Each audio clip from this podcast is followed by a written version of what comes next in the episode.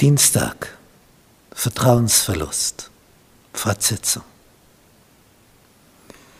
Wie hat Josef gefleht, dass sie ihn nicht verkaufen? Wie hat er geweint?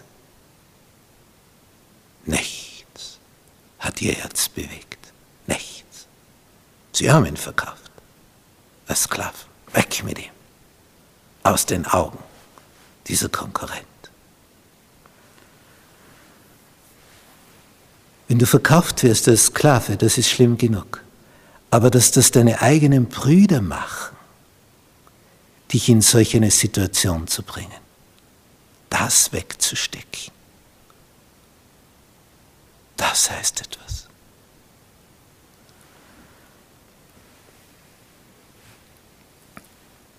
Es gibt Gewalt in Familien, verbale Gewalt, physische Gewalt, emotionale Gewalt, sexuelle Gewalt. Und die Bibel berichtet das alles. Nicht die Geschichte von Amnon, der seine Halbschwester Tama vergewaltigt.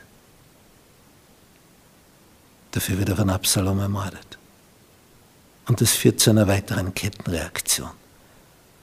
Und in Davids Familie ist nichts mehr, wie es war. Einer macht etwas Grundverkehrtes. Und das löst eine Kettenreaktion von Ungerechtigkeiten aus. Danach funktioniert nichts mehr. Und das Schwert ist nicht mehr gewichen von Davids Familie. Vier seiner Söhne kamen dann um. Vier.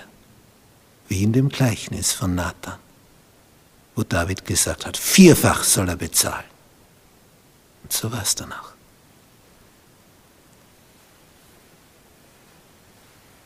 Und der König Ahas, von dem berichtet ist, dass er seinen Sohn durchs Feuer gehen ließ.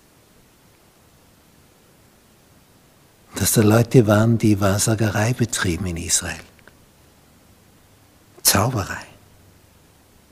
Und sich verkauften zu tun, was böse ist in den Augen des Herrn.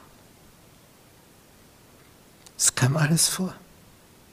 Am ärgsten, einer der ärgsten war Manasse. Der ließ den Propheten Jesaja töten. Einen Jesaja Aber dann kam ein feindlicher König, brachte ihn nach Babel. Ring durch die Nase, dann wird er gezogen. Dann sitzt er im Gefängnis, der einstige König.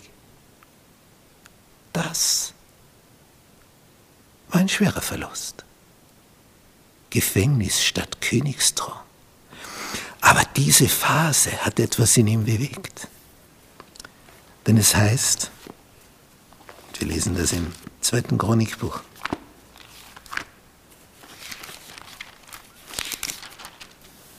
in Kapitel 33.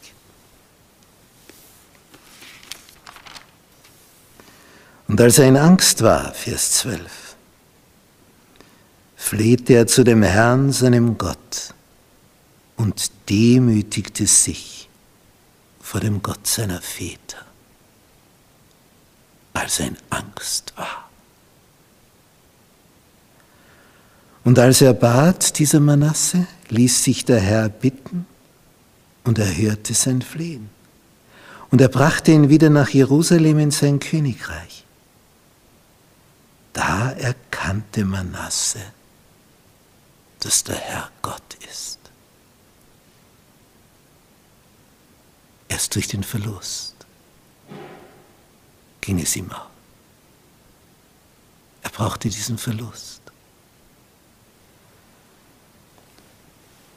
Und danach heißt es, er entfernte die fremden Götter und den Götzen aus dem Hause des Herrn und alle Altäre, die er gebaut hatte auf dem Berge des Hauses des Herrn und in Jerusalem und warf sie hinaus vor die Stadt.